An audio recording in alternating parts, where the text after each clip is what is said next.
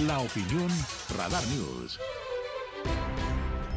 Bueno, muchísimas gracias. Son las 8 de la mañana con 6 minutos, 8 6. Gracias por seguir con nosotros. Varios temas interesantes, importantes, que además agradezco y aprovecho en esta mesa de trabajo para saludar a mi querida activista, defensora de los derechos humanos y abogada, mi querida Maricruz Ocampo. ¿Cómo estás? Buenos días, Maricruz. Muy bien, extrañándote hace un mes que sí, no hombre, nos vemos. ¿Qué, ¿Qué, pasa? pasó? ¿Qué pasa? Y hace falta, Maricruz, porque hay muchos temas.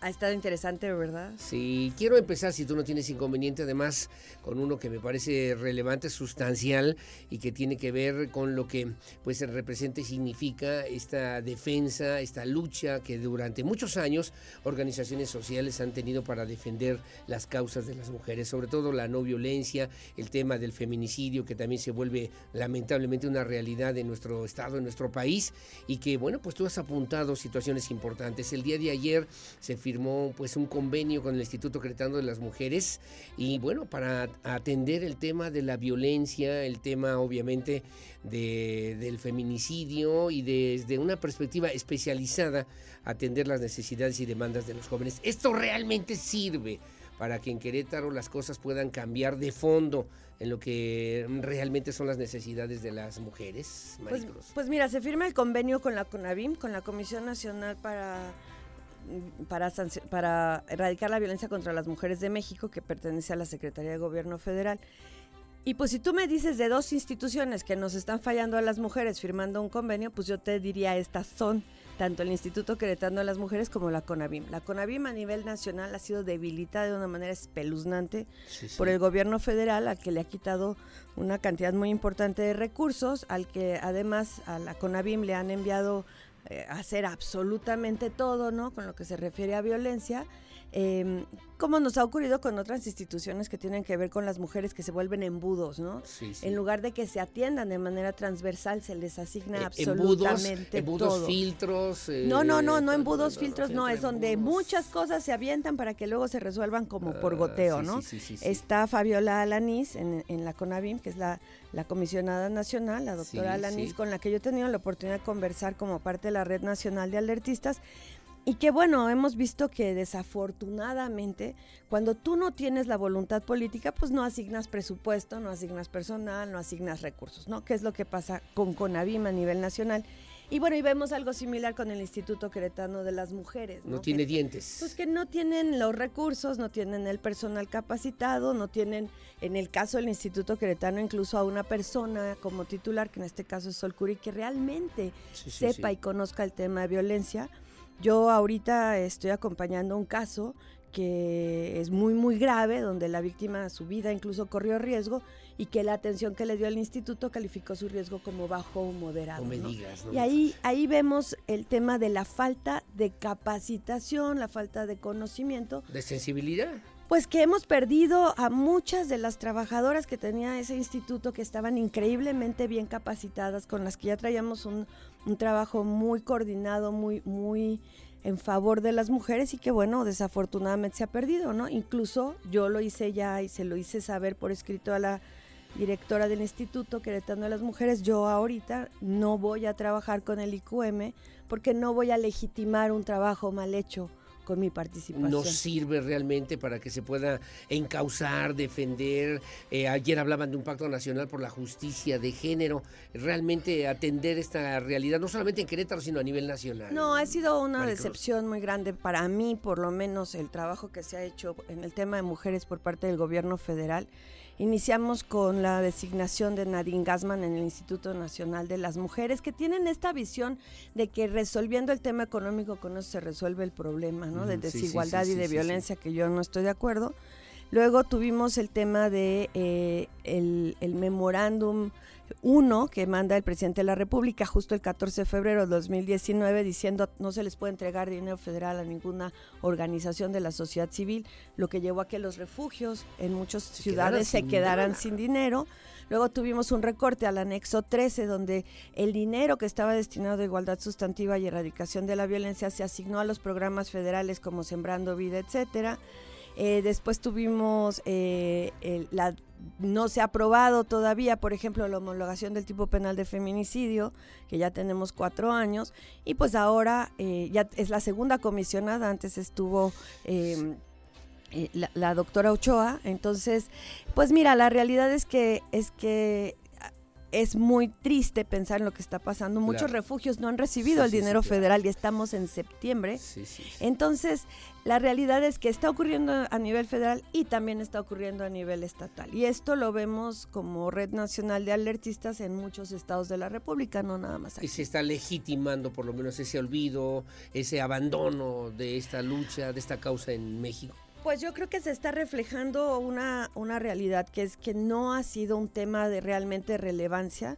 Ayer platicábamos del tema del derecho punitivo, ¿no? Sí. Y para lo único para lo que se ha enfocado el tema de la violencia contra las mujeres es para hacer este populismo punitivo donde se aumentan las penas como si eso fuera a resolver cuando no se trabaja en prevención, cuando no se trabaja en tener unidades especializadas de atención a víctimas, cuando tenemos un protocolo único de atención a víctimas en el estado de Querétaro que se publicó el año pasado en julio Sí, y que no sirve para absolutamente nada porque está mal hecho, cuando hay una negativa para corregirlo, etcétera. Es el de derecho punitivo, que es un derecho de discurso, de imagen Pues pública, es mediática. Es el populismo que se Maricruz. para el que se hace el uso del derecho penal para decir, mira, yo soy más duro que el anterior, entonces voy a aumentar la pena Sí, en sí, 20 sí. años. Esto y- me preocupa mucho y esto y no puede ser. Y, Y, entonces lo que hago es elevar las penas en lugar de buscarle solución a lo que causa. sí, es una visión preventiva de lo que tendría que ver con un fenómeno social. Pues es realmente, exactamente, es evitar prevenir para decir soy muy duro Claro. contra la, en, en temas de seguridad y entonces sí, voy a castigar, ¿no? Sí, sí, sí, claro. Bueno, el tema ahí está. Ella, Maricruz Ocampo, ha sido siempre crítica y muy severa justamente sobre lo que tiene que ver eh, con lo que realmente representa y significa una instancia pública que tendría que defender realmente las causas de las mujeres, no solamente como, y lo voy a decir con todo respeto, como si fuera un instrumento decorativo. Pues yo creo que uno de los problemas que hemos visto, no nada más aquí en Querétaro, sino a nivel nacional, es que como no se le da la importancia real, entonces no se buscan a los perfiles adecuados para ocupar estas, estos Sí. puestos, ¿no? Y luego cuando sí se llega a, se, les, se llegan a encontrar los perfiles adecuados, como por ejemplo ocurre en Colima, donde la directora del instituto es propuesta por las organizaciones de la sociedad civil, pues si no le das el recurso para trabajar, pues no Puede importa lo mucho. buena que sea. No puede hacer mucho, no puede No, hacer nada. Claro. Mira, yo pensé mucho cuando se hizo el anuncio de los 4 mil millones de pesos para seguridad en Querétaro. Dije, bueno, ¿cuánto de ahí le van a destinar a trabajar en la prevención de la violencia contra las Sí, mujeres? sí, sí, sí, sí, claro. Cero pesos. Si le hubieran destinado el 1%, sería más del presupuesto que tiene ahorita el, el El Instituto, Instituto Queretano de las Mujeres, ¿no? Y, y las metas pues son muy tristes porque ahorita, de acuerdo con las declaraciones de la directora hace poco, eh, que ya habían atendido 10 mil mujeres, principalmente por violencia, no dijo cuántas, pero 10 mil mujeres equivalen a menos de dos mujeres diarias por municipio. O sea, nada. De Nada. la realidad que significa esa problemática. Cuando estamos entre los primeros lugares nacionales en lesiones dolosas contra mujeres, pues entonces te hace pensar qué se está haciendo realmente. Hablábamos de ese tema y de otro que me parece lo quiero poner en segundo plano, justamente el tema de la prisión preventiva, que también hay diferentes voces que están a favor, que están en contra, tú eres abogada, tienes esa visión. ¿Realmente la prisión preventiva sirve para acercar la justicia, lo establece la misma constitución, para que sea una justicia pronta y expedita?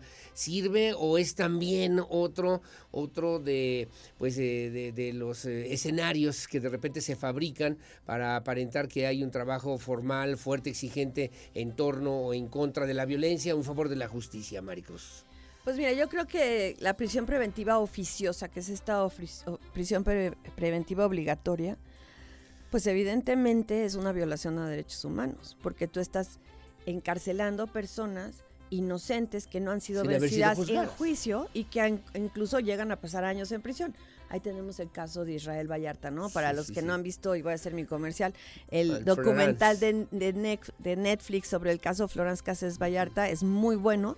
Y este señor tiene 18 años en prisión sin haber sido juzgado. Sí, sí, sí, Entonces, en prisión preventiva. sí, claro. Entonces, eh, eh, pasamos a un sistema que era un sistema inquisitorio donde tú eras culpable hasta que no demostraras tu inocencia. En teoría, un sistema adversarial que es el sistema Cosmos, por ejemplo, que tanto hablamos en Querétaro, pero en el momento en que incorporamos un catálogo de delitos en la Constitución, donde si tú eres sospechoso de cometer este delito, vas a la cárcel independientemente, le quitamos primero a la fiscalía la obligación de la carga de la prueba para argumentar si efectivamente vale o no vale La acusación. la acusación la los- prueba. como para tener a una persona sí, en prisión, sí, ¿no? Privada de su libertad sin haber sido juzgada, todavía presumida inocente.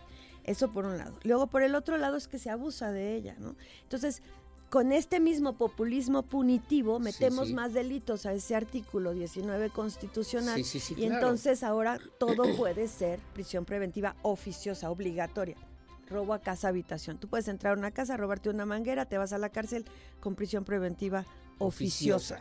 ¿no? Sí, sí, sí. Eh, el tema, por ejemplo, de seguridad nacional. Ahora se argumenta todo como seguridad nacional. Entonces tú, tú te interpones enfrente de la construcción del tren Maya, que se calificó como seguridad nacional, vas a Prisión prisión preventiva. porque es prisión preventiva oficiosa por temas de seguridad. Rosario Robles estuvo en prisión preventiva oficiosa. Fíjate que en el caso de Rosario Robles fue prisión preventiva necesaria. Necesaria porque decía que se iba a fugar. Exactamente, pero, pero quien tiene que argumentar para que la medida sí, sí, la cautelar sea eso es la fiscalía. Sí, sí, y en el momento que es oficiosa, pues la fiscalía ya no tiene que demostrar absolutamente nada. Sí, en el caso de Jesús Murillo Caram, por ejemplo.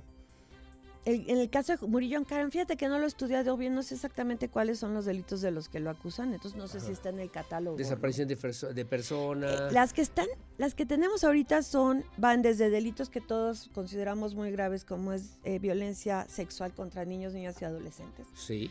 Eh, feminicidio, homicidio, ¿no? Femicidio en grado tentativa, etcétera, pero también está guachicol, también está corrupción, también está uso de, de- de recursos eh, públicos, ¿no? sí Entonces, yo creo que, que eso vence la, la, Hay- le- la legitimidad del proceso. ¿Hay que acotar la prisión preventiva oficiosa o hay que desaparecerla? Que Yo- es parte de una propuesta ahí en la Suprema Corte de Yo creo que debe desaparecer porque ya tenemos la prisión preventiva necesaria y quien tiene que argumentar es fiscalía. Sí, sí, totalmente, totalmente. Porque la otra, de manera mecánica inmediata, pues mientras ahí los remites el tiempo que sea 17, 16, 14 años, sin que haya alguna sentencia en No, su y, contra. y además ni siquiera con una, un usted disculpe, ¿cómo le devuelves a una persona 17 años Caso después Vallarta. su vida? Sí, sí, claro. Bueno, terminamos en un tercer tema que además quiero platicarlo contigo, mi querida Maricruz Ocampo, que siempre es agradable Eh, platicar no, contigo. ustedes no están viendo radio escuchas, pero hizo una cara así de travesura y me estoy temiendo lo peor. Hablemos del mito de la belleza. Ok. Hablemos del mito de la belleza, mi querida Fíjate que es el mito ¿Qué es eso? ¿Cómo lo entendemos? ¿Cómo se come la belleza? Es un libro muy interesante que escribió una autora que se llama Naomi Wolf hace ya 30 años y que ha ido actualizando en ediciones nuevas. Y el mito de la belleza, ella habla de que conforme las mujeres hemos ido adquiriendo poder, también se han ido aumentando las restricciones que tienen que ver con nuestros cuerpos y el control sobre los mismos. ¿no? Sí. Entonces ahora tenemos estas exigencias de cumplir con estándares de belleza increíblemente inalcanzables para la mayoría de las mujeres, como es estar muy delgadas, como es vernos jóvenes todo el tiempo. Sí, sí, sí, ¿no? sí. Este, y, y entonces se vuelve nuevamente a tener restricciones o limitaciones hacia las mujeres sobre sus cuerpos, pero ahora impuestos por una industria multimillonaria de miles y Sí, miles sí, de sí. millones de dólares. Donde ahora, por ejemplo, una mujer tiene que ser delga- delgada, atlética y además tener senos, lo cual es Sí, una sí. contradicción, nada más Sí. porque desaparece la grasa. Entonces te sometes a cirugías, cirugías plásticas para verte más joven. Esta idea de que envejecer te hace fea, entonces, Sí, sí, sí, sí. este, ¿no? Ahora está las, toda la industria de las cremas, el botox, peelings químicos, etcétera. Pero además empieza desde muy chiquitas. Entonces las niñas incluso empiezan a desarrollar cada vez a edades más tempranas trastornos de alimentación como es bulimia y anorexia precisamente por esta presión social de mantenerte excesivamente delgada, ¿no? Claro. Este, Que, que es una persecución absurda, loca, que genera también el consumismo ah, en el mundo, ¿no? sí también eh, tiene que ver mucho con el tema de consumo, pero no voy a hablar de- del neoliberalismo, pues, pero Pues mira, ¿no? También yo creo que digo, se ocurre en todas partes, pero las exigencias son muy altas para las mujeres, ¿no? Incluso lo vemos con muchas mujeres que participan en la vida pública, que se han sometido a tratamientos quirúrgicos muy graves, ¿no? sí, sí, y, sí. sí. que, y que tiene mucho que ver con ser aceptadas como todavía eh, por una sociedad que te pone ciertos estándares que tienes que cumplir. Sí, claro, ¿no? sí, sí, claro. Entonces, ahora tenemos, bueno, y, y está cambiando poco a poco porque nos hemos dado cuenta en el que ahora vemos modelos que les dicen las modelos este que son más robustas, pero estas modelos robustas son talla 6, Sí, sí, ¿no? sí, sí, sí, sí, Cuando claro. las, o sea, contra una talla 0. De las Sí. modelos Anti- tradicionales, ¿no? sí, no hay modelos este, de cierta estatura, ¿no? Todas miden unos 70, todas son muy delgadas. Sí, y ese es el, el estándar que se espera de todas nosotras. Entonces, ese mito de la belleza genera muchísima infelicidad.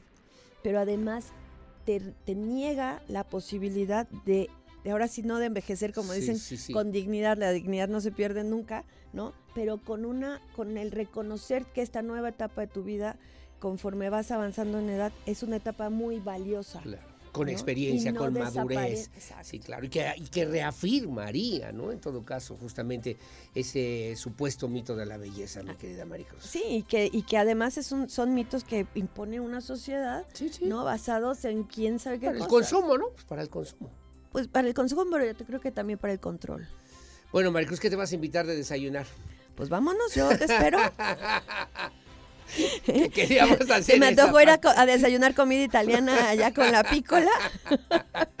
Con la pícola Giovanna, allá en Casablanca, como siempre. Maricruz me dicen, buenos días, felicidades al programa, especialmente a Maricruz Ocampo, que no desmaye ante esta crisis también, ante este desenfado del gobierno federal. Ya falta menos que antes para que salga el presidente. Espero que se prepare para que eh, el próximo gobierno, ella esté en un lugar que pueda cambiar las cosas. Lástima de las mujeres que sufren ahora y gracias también por lo que aboga siempre en favor de las mujeres, me dice doña Imelda Reséndiz. Muchas gracias, doña Imelda. Pues mire, yo lo que creo es que lo que necesitamos es esto. Aquí no se puede tirar la toalla. Sí. Ya decía, Simón de Beauvoir decía que bastará una crisis económica, social y religiosa para que los derechos de las mujeres se pongan en, en- estén en juego y se puedan perder. Y no podemos nunca desmayar porque la realidad es que todavía estamos muy lejos de alcanzar todo, todo lo que merecemos por derecho por ser personas. Simón de Beauvoir con esa visión de lo que realmente era el feminismo en el segundo sexo, que obviamente nos tiene que llevar a pensar en una sociedad mejor, más justa, más equitativa, más igualitaria. ¿Sí está bien? Igualitaria, Sí, equitativa. sí. Yo les digo que más lo que nos, honorable, ¿no? nosotras buscamos, no queremos ser idénticas, ¿no? Porque a veces Sí, creen que lo que queremos es cargar garrafones. Sí. Lo, lo que nosotros queremos es ser equivalentes, que se nos reconozca el mismo valor que a nuestros compañeros, que se nos pague lo mismo. Ayer justo leía que la brecha sala- salarial entre mujeres y hombres en Querétaro se amplió en, en estos Caray. últimos meses, lo cual pues es preocupante, ¿no? Y Hablamos de eso la próxima, ¿te parece? me parece Y hablamos bien. también del descanso, que debemos esa Ah, yo te la debo, ahí la tengo ya. Debemos esa conversación. Maricruz Ocampo, ¿te leemos en dónde? Me leen mañana en el Universal Querétaro todos los Sí. miércoles y me pueden escuchar aquí contigo martes cada 15 días o en presencia universitaria Si en hay TV. mucho tráfico, aquí nada más nos vemos cada 15 días. Que tengas buen día. Gracias. Mi cariño, mi respeto y siempre mi admiración, Maricruz Ocampo, abogada, defensora de los derechos humanos, activista, una mujer que sin lugar a dudas en esa conciencia crítica le ha permitido desarrollar una nueva y mejor forma de la felicidad, no solamente personal, sino también familiar. Enhorabuena y felicidades. Gracias, Maricruz. Que tengas buen día.